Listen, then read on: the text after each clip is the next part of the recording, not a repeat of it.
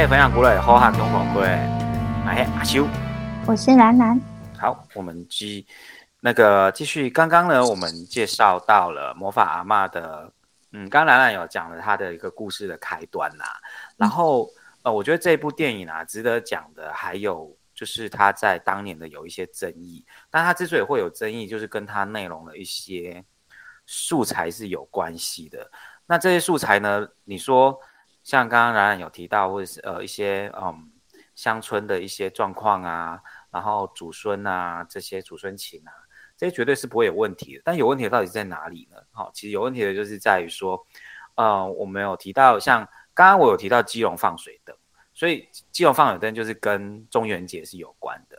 那其实你就听众就可以想得到说，你既然有基隆放水灯，中元节那一定就会有鬼魂，所以然后他阿妈的。工作就是道士，所以免不了就是会有像道士啊，然后去处理一些呃往生的人的后事，然后然后还有像是那个收妖啊，然后还有有鬼魂的话就有鬼有鬼魂附身，嘿，然后然后然后就还会有那个也有些人看得到，有些人看不到鬼，然后阴阳眼的问题，好，就像豆豆这我觉得这可以讲，因为这跟剧情的可能比较不会破坏，就豆豆一开始是看不到的。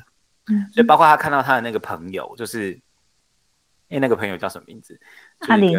阿明，对，那个阿明就是缺缺缺两颗牙的那个阿明。然后就看到阿明骑着脚踏车，然后很重，在那边骑骑从他旁边骑过去，然后他就问他在干嘛，然后他就说，反正他就说他载了一个人，然后那这个细节就不交代了。但但是但是很显然的，豆豆是看不到的，对。然后后来豆豆就是。经过了一些事情，嘿，那这那经过一些事情，这个就我就这边保留。那我觉得听众自己去看，然后就经过这些事情，他就看到了，所以就是哦，原来我那时候想，哎，原来阴阳眼也可以这样子来哦，所以他讲到阴阳眼，对啊，那显然那个阿炳是本来就看得到，但是后来我觉得有一幕很有趣的，就是呃，他的那个看不见的朋友，后来那个他们放水灯，就是把他送去，因为那是七月嘛，然后他们。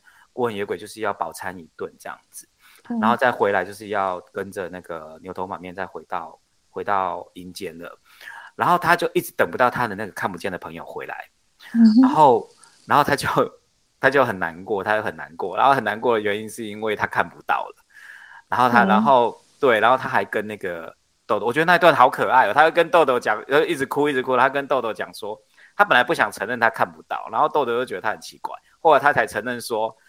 他也承认说他看不到了，然后豆豆还安慰他，然后他就跟豆豆讲说：“我阿妈说小孩子长大就看不到了。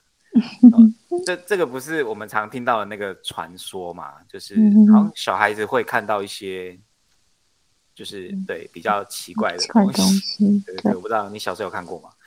没有。对，但是就是会有一些传说吧。对啊。对，然后他其实就是。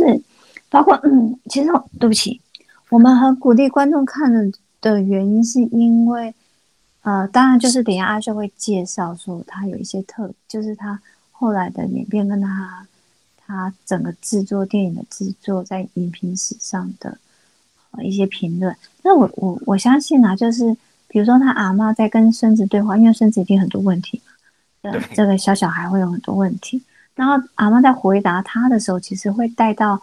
啊，我们这些民俗是怎么产生的啊？比如说，为什么要要要？为什么会有中元节啦？对啊，然后我们中元节到底可以让谁呃得到安安安息这样子？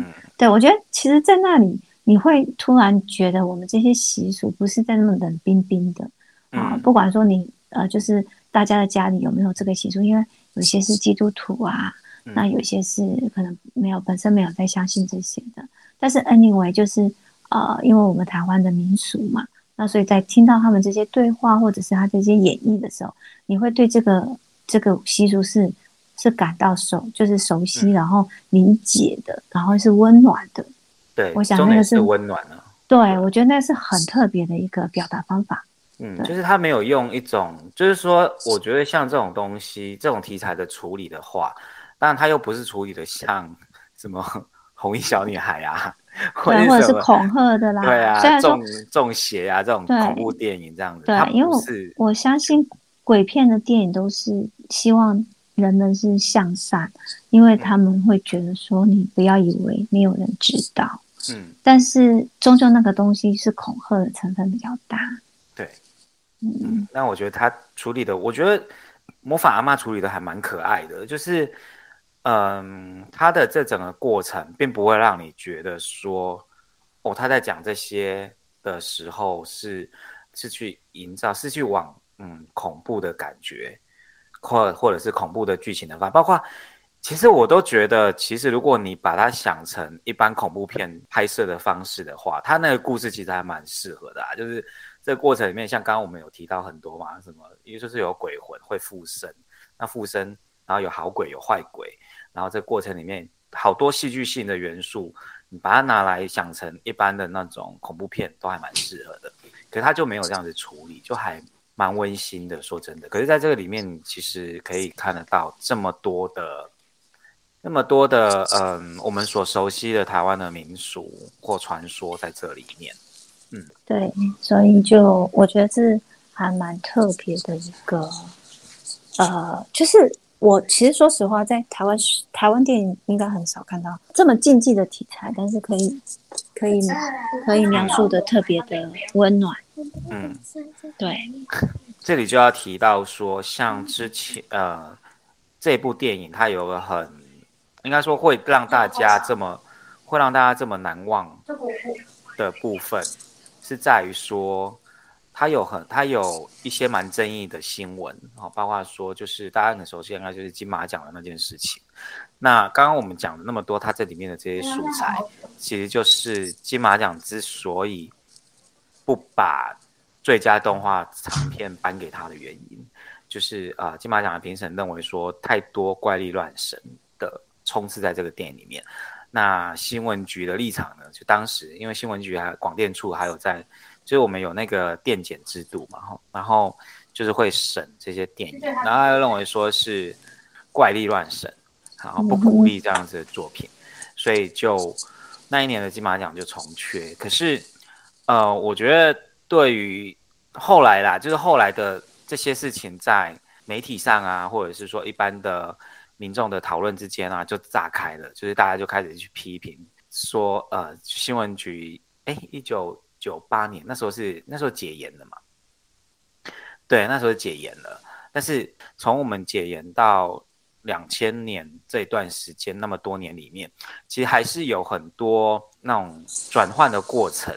那包括其实像是呃新闻局的这种电电检的制度，还是非常的僵化，然后嗯没有办法去接受这么样子的多元或创新的东西。可是其实社会。社会没有办法等到你政府的整个运作机制去调整好，所以社会其实在整个已经，你就告诉他已经是告诉这个社会已经是开放了，所以其实我们的社会还慢慢的一直到九八年那时候，已经有很多很多元的声音了。那大家当然就会去讨论这些东西，就是说，呃，包括金马奖怎么可以这样子啊？金马奖是很整个都是评审团是太落伍了等等的。那我会觉得说，呃，从这个。至少啦，从我的个人观点来看呐，我真的是觉得，你看完之后，你会觉得，如果你要用一部怪力乱神当理由不让他得奖，你要不说那一年有其他的动画片跟他一样好，或者比他还好，那也就罢了。可是他是重缺，就是说金马奖的评审宁可重缺这一届的最佳动画，也不让他得奖。那最最讽刺的是，同一年他才在台北电影节拿到最佳动画片。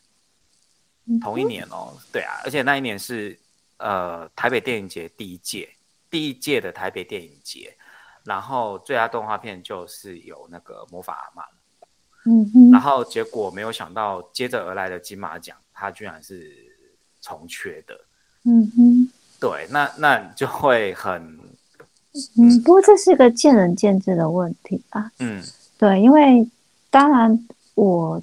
我们在看完这部电影的时候，呃，我们可以感受到这个题材的，因为它其实是很特殊，然后也很稀少的，所以能够把它处理到这个样子，其实算是很很不错的成就。嗯，可是我们也得，就是说，因为我那时候有跟阿秀分享说，其实我在看完整部电影之后，我本来是以为我会看到佐贺的阿妈，但是因为祖孙情的关系，对，但是后来看到之后，我发现它其实是另外一个台湾版的 Coco 夜总会。啊，可可夜总会，对，但是我相信《Coco 夜总会》这部电影，因为它它的他在讲墨西哥的那种亡灵节的那个文化，亡灵节，对，对它不论是在完整性跟跟它的那个呃，就是说它故事完整性，还有包括他在讲这个文化的那个底蕴的时候，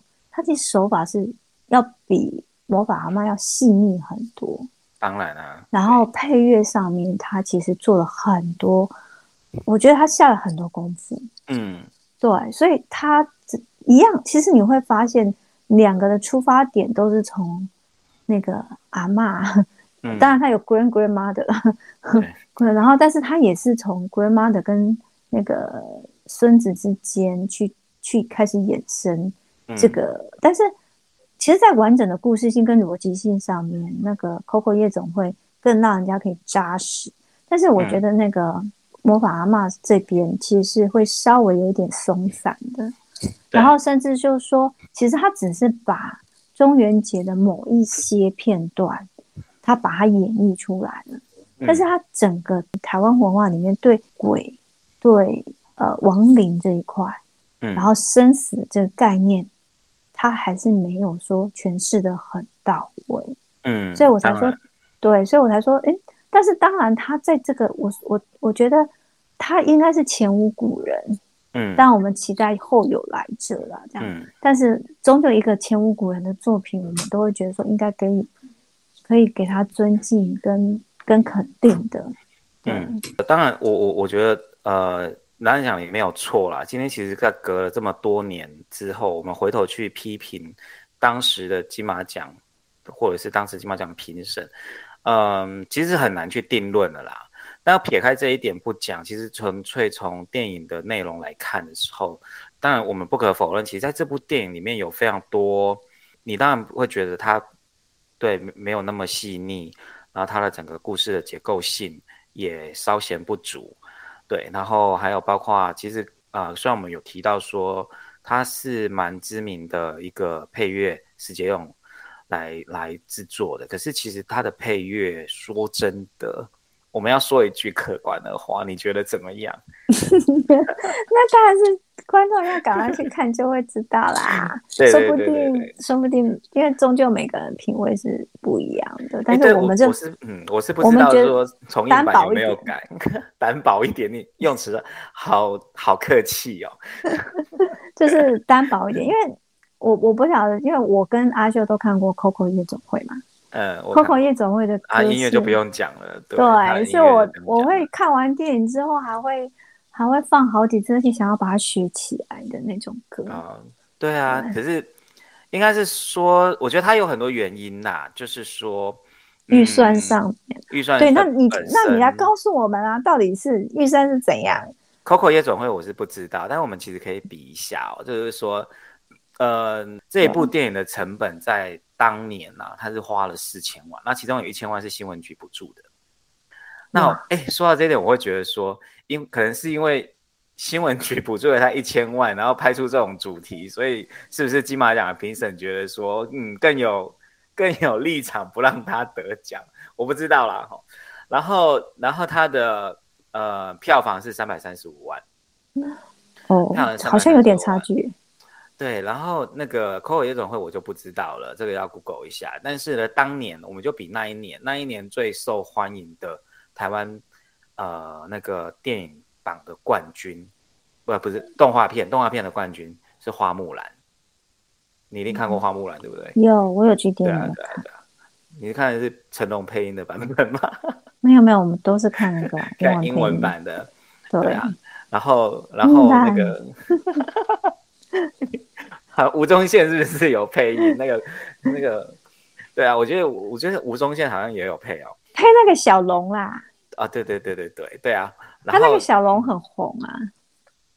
不还是英文版好看。然后那那部电影真的不错，但是各位知道花木兰那一年的影收票房收入是多少？台湾光在台湾花木兰的收入票房收入就是九千八百多万，可以做两部魔法阿妈。没有魔法，然后对你预算了，他的收入可以拿来做两部魔法阿妈。对对，然后魔法阿妈的收入是三百三十五万，然后但是这还不是最厉害的，刚刚讲的是动画片，但是那一年最受欢迎，那一年的票房冠军，那一年台湾台湾的院线片的票房总和的冠军，是我相信你也一定很熟，《铁达尼号》。哦，那不能这样比啦，因为动画要跟动画比啊。可是我相信点燃以后应该很少很少很少在那个很难跨越。对对对对对，那个年纪能够看电影的应该都进去看过。他的收入是七点七五亿台币啊，对台湾的票房，光是在台湾哈。对啊，然后那其他不讲，那我们讲华语片好了。华语片那一年台湾的华语片冠军也不是台湾片，也不是国片。是一部港片，成龙的《我是谁》，我不知道你对这一部有没有印象啊？那部片我是去，那部片我是去电影院看的。对，成龙的《我是谁》，然后它的票房，台湾的票房是大概将近八千五百八十八万，将近八千六百万。那所以以这个票房来看的话，其实《魔法妈》当然是差很多啦，而且它也没有回本，因为它的预算是四千万。对啊，那。呃，好，我们觉得我们的时间拖太久了，我们先 休息一下，待会回来呢，我们再可能有一些呃，我们自己心里面的感想跟大家介绍一下。OK，那休息一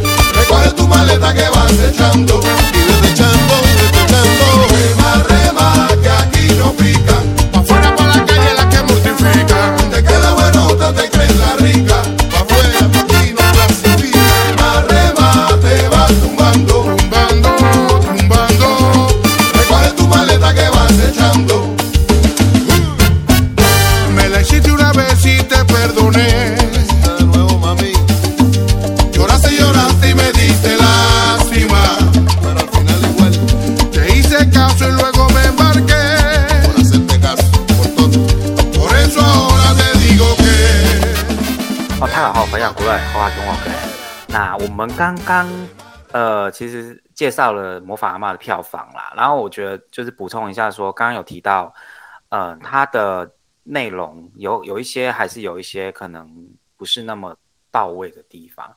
那除了说，嗯，预算是一件事情之外，还有就是，嗯，王小弟导演他们这个团队，他稻田电影公司，他们本来就不是做动画的，所以。做动画对他们来讲，其实不是他们擅长的事情。像配乐这件事情啊，我的感觉是，他的他做了那些配乐，比较像是在一般的当时的那种国片里面会听到的风格。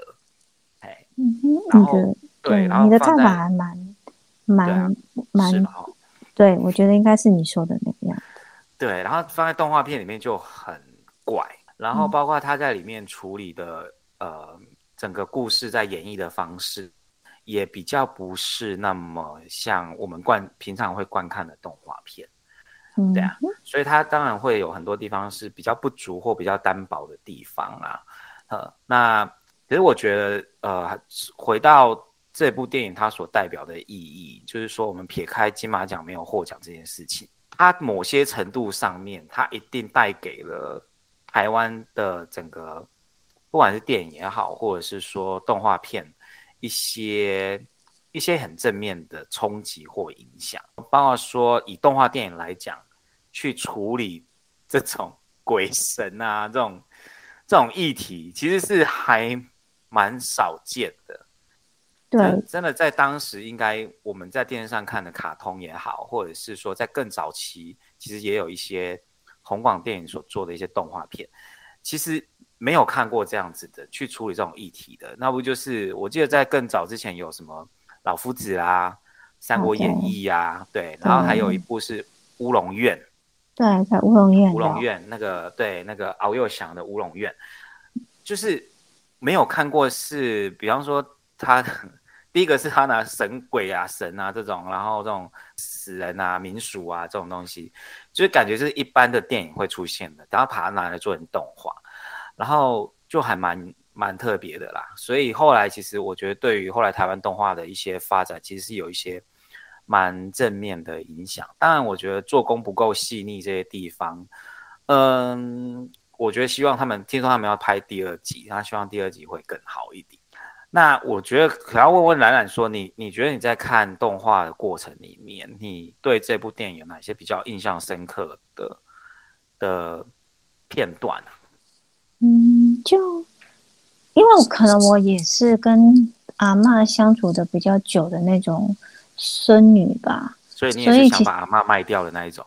哦，不是不是，呃，当然他想把阿啊，因为其实这个故事的启发。本来就是因为一个阿妈打电话给那个，呃，就是黄黎明的妈妈，对对对，编剧的妈妈打电话给他抱怨说孙子很难带，对，然后而而产生的，所以其实当然就是阿妈跟孙子之间会有的冲突，跟他们之间可爱的相处，呃，我对我来说是当然就是会比较深刻的部分。那至于他所他所描述的风俗民情，有一些我们村庄也是会有。所以我当然就能够感同身受，不管我相不相信，我怕不怕鬼，其实每天都会碰得到。然后，所以就当然就会觉得说这部分是很熟悉。然后只是说他把那个中元节那个拜拜那一块，呃，小朋友提问，然后他他阿妈的回答好像是一边洗澡一边回答他，所以那种感觉，对，所以那种就是很温暖的去处理这一块，因为我相信。台湾现在中元节还是会拜拜嘛？那一定也会有源源不断的小朋友在问啊，我下面安内这样子，对，哎，所以我相信这一块是蛮，也可以给我们在回答小朋友问题的时候也有一些启示啊，就说该该该怎么样去回答，该怎么样去回答这样的问题。我是觉得有一段我觉得还蛮有趣，就应该我觉得有趣的。片段还蛮多，但是有一段我还蛮有感触的，就是我觉得，呃，可能是因为阿妈她的工作的关系，就是她的职业关系。那我觉得她对于生死的态度，然后他在跟小朋友互动的过程里面传达出他对生死的这种态度，我觉得还蛮，嗯，应该说蛮有趣的。就是像那个金水婶她过世的时候，他不是去帮他们处理后事吗？然后，然后他的孙女在那边哭嘛，然后他好像是跟他孙女讲说，讲说阿呃阿阿妈这么高寿离开是好事，对，然后 对，然后不要哭，对，然后 所以你就说，哎，那我要笑吗？然后，然后他是说什么三拜啦，也不用这样，就就那个，就他用很轻松的一个情节去交代这一段。那当然，这个过程里面，他呈现出来就是一个人往生了，那他在这边处理，他需要什么？包括他没有后来他有去做那个纸扎什么，其实那个都是我们很台湾民俗里面很重要的一部分。对对对对，一定都很多人的经验里面一定都有看到这一些东西。然后包括他就这些呈现，然后但是最有趣的他跟那个小女孩的对话，对话，我觉得好，嗯，好发人深思哦。对，蛮蛮，因为真的小孩子都不懂啊，大人怎么做你就你就跟着怎么做。那我因为这一段我其实也有跟你讨论过，说我们其实可以讨论《复后期》的那部电影，因为它也是用比较呃比较温馨、比较搞笑的方式去陈述我们。一些一些风俗这样子，嗯，复活其实就我觉得其实还蛮值得讲的啦。对，对，因为其实有机会再找个时间来谈。对，所以这阿秀跟我的年纪越来越大，我们好像好像这部分要慢慢的看破一样。不是啦，我觉得 是因为年纪大的关系吗？呃，因为没有啦，因为其实每个人都有会有他。呃呃，他的我我觉得这块是都会面临到，那只是说早晚嘛。那像我就比较早就面临到了，所以我可以体会他他父后七日或者是这边这边那个呃，这边那个小女孩的那种疑问，因为我也是。呃，很小的时候有面临过这个问题，这样子。嗯，我我觉得在就是他虽然是用个比较可爱的对话的过程在包装啊，可是我我不知道为什么是我是我特别有这种感觉，还是是真的？就是我的感觉是从那个小女孩的对话里面，她传达出来的是，嗯，她对阿妈现在走了，那然后呢？那我该怎么办？好像是有一种。就是突然没有，对，没有依靠的那种无助，也不至于无助啦。小孩可能很难感觉到无助、彷徨吧。我的感觉是这样。对对对对。他不知道人走之后，他所要面临的是什么。对啊，就就觉得还蛮有一点，对，这背后如果这样去想，就还有点酸呐。嗯。那那你里面有哪个角色让你印象最深刻？嗯，最深刻啊，那当然是阿妈啦。因为你就觉得他什么都会，因为其实他那个修那个屋顶的，嗯，对哦，他有修屋顶呢。对啊，因为我们家也是曾经住过瓦房啊，所以要滴水那个拿水桶来盛，那个真的在我家就是有上演。然后因为台风嘛，那所以我们家也是得需要在。下雨天的时候，然后但是说我现在三步五时会经过的那个你们老对的那个三合院这样，然后他 我我爸也是得要在台风天的时候穿着雨衣，然后真的不小心滴雨的话，他就得爬到屋顶去那个瓦片，然后他就得想办法把它盖好。也就是说，如果你爸不在家的话，可能就变成你阿妈要去修。嗯，不会是我阿妈，可能就我妈吧。然后可能就是对，然后。对啊，像小时候打羽羽毛球，如果球飞到那边去，我们也是要派一个人上去捡。哎，是好像我们都有这种 经验，就是对啊，就是要爬到瓦房，然后球一定会打上去，好奇怪哦。而且我跟你说，我们家那个瓦片还曾经有一只猫掉下来，然后整个砸下来。我我们家也是哎，为什么？我觉得是大家都有这样的经验，就是瓦片真的不靠不住。对对对，就是住这种三合院的这种房子，对，就三合院的烦恼这样。对啊，就是你就很大，你不然打羽毛球就一定会飞到那个屋顶上面，然后呢，反正一定会有猫在上面，然后把那个瓦片踩破，然后掉下来。对，然后还有就是你一定会有燕子在上面筑窝。对，然后一定会有老鼠，会有老鼠，有时候太嚣张在上面跑。这个应该那个现现在的小朋友比较难理解啦。对，当然阿妈是个很，当然就是因为她是故事的主角嘛。但是我觉得有个角色我还蛮喜欢的，就是那个小扁。哦，那只蛇。小，那是蛇啊，就是那是蛇。然后我觉得它有个小插曲我很喜欢，就是大家不是都要去投胎的嘛？对，对不对？就是。那我觉得很可爱的是，它这里面不是只有人类的变成的鬼，就包括这些动物的灵也是。然后那个小扁就是那只蛇，然后然后那个小呃豆豆豆豆不是还说不知道小扁会不会记得他这样。然后后来结果结果有一次就是那只是故事的最后了。然后那个什么呃豆豆他们不是又要回乡下，然后开那他妈妈开车在路上。然后就在路上紧急刹车，结果下来又压到一条蛇，就又是小扁，就是他已经投胎了，然后又被压死了，对对对，又变成鬼了。然后他豆豆不是说小扁又是你呀，然后又被压扁了。对啊，我觉得那那个就还那一段还蛮可爱的。对，他说你为什么不为什么不怎么样？啊，我们家不破梗。哦，这个还好吧？就是他是说你为什么？你为什么不变成一只鸟？你为什么不投胎成一只鸟？对对对，这一句话蛮可爱的。对，所以就，然后，哎，不过说实话，阿妈的她有一些画画的还蛮那个，还蛮好莱坞风的。你是你说哪个部分呢？就是他有一些画的那个样子，感觉对。其实阿妈的阿妈的画法还蛮，有时候他画法还蛮好莱坞。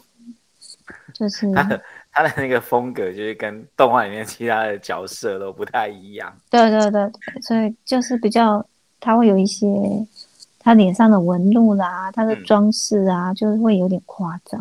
对啊。然后你觉得那是一种类似那种好莱坞的那种会做的那种戏剧效果？嗯，那所以其实今天这是今天我们要跟大家哈介绍的就是这一部《魔法阿妈》。那因为它呃不知道什么时候会上映啊哈。然后呃，我觉得把握这一次机会，就是二十三年前没有看到，或二十三年前还没长大的、还没出生的，哦，可以去看一下啦。然后嗯，他这一次不像上次哈，他二十三年前因为全台湾只有一个戏院，我觉得蛮厉害的，一个戏院院线，然后可以票房有三百多万，其实以票房数目字来说，其实不算多。但是如果只看说，他其实只有一个戏院愿意上映。所以当时，那如果说当初有十个戏院，是不是只有三千五百五十万？你不能这样看啊，因为台北的戏院收入跟屏东的戏院收入一定不一样啊。哦，好。对啊，因为他是三百多万是那个信义威秀的，他那时候只有在信义威秀演嘛。可是，可是你就可以看得到现实面，就是说那时候大家都不看好他，所以大多数的戏院都不愿意让他院线。对，然后就是只有那个台北的那个信义威秀，所以只有一个戏院演的情况之下，他居然票房还可以有三百多万，那不就常常满座这样？对啊，应该是啊。哦，因为通常这种电影不会上映，不会上映太多天。对对，国片本来就不会很久，更何况它是动画片，所以我觉得可能搞不好，我是忘记它上映多久，因为找不到相关的资料，可能顶多两三周吧，应该不会超过一个月。嗯。对啊，好啊，那其实这就是大家如果有机会的话，其实可以去院线看一下。哎，那因呃，这是今天要跟大家介绍的《魔法阿妈》。那如果我们硬要评分的话，如果分数是十分的话，你会给几分？嗯，我会在人会就是如果说想要了解这一块风俗的话，我会给八点五吧。八点五哦，嗯，哦，还蛮高的，是还 OK 啊，还不错，嗯，对，就是我觉得，嗯嗯，可是它有一些缺点，你刚刚 说的，就把它当做台湾的夜总会啊啊，阿妈夜总会啊，那我觉得这就是我们第一部夜总会啊，人家也是失败好多作品，是哎，对啊，人家才有一部 Coco 夜总会，不然你以前有看过墨西哥的亡灵节电影吗？没有。那就对啦，嗯，所以所以我们要好多部，希望他《魔法阿妈二》可以拍的跟 Coco 夜总会一样，对对，那就不是要四千万，那就要四亿。啊我差不多吧，我也是会给，应该是差不多也是八八分到九分之间。嗯，好，那在节目的最后呢，就是 有跟兰兰讲说，我想要加一个梗，不是啊，就是加一个。东西就是以后的节目我们会用，我会用客家话讲一个笑话。然后呢，如果是大叔 talk 的单元呢，那我会跟阿泽那两个人轮流。然后如果是那个嗯，我们说故事的单元呢，那那懒懒的就负责翻译好了，或负责笑。然后看你，我不知道你听不听得懂这样子。这好尬哦！如果我听不懂，我是要对不起我的列祖列宗吗？不会啦，真的吗？不要不要不要看的那么严重，你你就笑，人家不知道你不听不懂了。对你笑，你这样人家就就觉得你听得懂这样子。好了，那节目的最后，我们来讲一个笑话，然后用客家话讲哦。好，然后呃好，呃大家先笑，大家先笑。哎，好，我要讲了哦。嗯，他家的一个有的一种游戏，他们都哎贴线碟仙。你冇？碟仙啊？不是，我说你还自带翻译，好可爱。对啊，因为我不是我怕说，我如果讲 tap 线，大家听不懂，我只好赶快讲一下 这样子碟仙这样，而且我也不晓得我讲 tap 线对还是错。大家欢迎客语的 AI 助理。哎，如果有人觉，如果有人那个客语比较好的话，如果我 tap 线碟仙不是这样讲的话，那个欢迎指正一下。对啊，碟仙你知道哈？知道，小时候玩过一次。你玩过？玩过啊，怪恐怖的。是国中的时候吗？忘了，是不是毕业旅行的时候？对。因为国小玩这个的话，就有点太早熟了吧？应该会吓死。没有没有，我我我很我很晚熟的。对啊，我我我知道国中的时候，我以前有看那个其他同学有玩，有有有没有玩过？但我我一直不敢玩。对，很恐怖哦。我比较胆小，超对。阿雅光都在一个贴线的。贴线的故事。好，啊，谈讲贴线呢，碟仙呢，嗯，我抢的时间大概冇乱搞，因为搞的时间我跟他抢来的，抢走路快的，是吧？对对，最怕的就是请不走哈。对啊，有一日呢，一个小明阿明呢，佢都想去搞一个贴线，啊，佢都同其他朋友向下，都大家都抢都盘开来做个方，啊，都拿伊个贴的，啊，都开始搞，吼，啊，都抢抢抢啊抢贴线，啊，抢到贴线落来，系咪冇问题呢？啊，小明都想讲，阿明都想讲啊，嗯，刚刚冇问题的哦，好，大家都讲好啊，阿明都开始问。枪问贴线，圆周率黑斗。哎，你有听懂哦？有。所以，所以就请不走了，因为他不会停。好，我觉得还蛮冷的哎。听得懂吗，观听众朋友？啊，你听得懂吗？哦。我听得懂啊，你听得懂，只听得懂就好。笑话不应该解释吧？笑话还要跟大家分享心得，不是太好笑了吗？就笑，就是好笑跟不好笑这样子。对，好，那今天的节目呢，都都要加位。好，那那个大家有一些意见呢，或者是希望我们再去分享什么故事，或者是书本啊，或者是电影啊，都可以告诉我们。然后。那个，嗯，大家都不太喜欢留言，希望大家可以踊跃来留言，然后呢，给我们一些意见，然后 Apple 的 Podcast 上面呢，给我们一些呃好评。好，那谢谢大家，今天的节目都多要加位耶，好，谢谢，大家再见，拜拜，拜拜。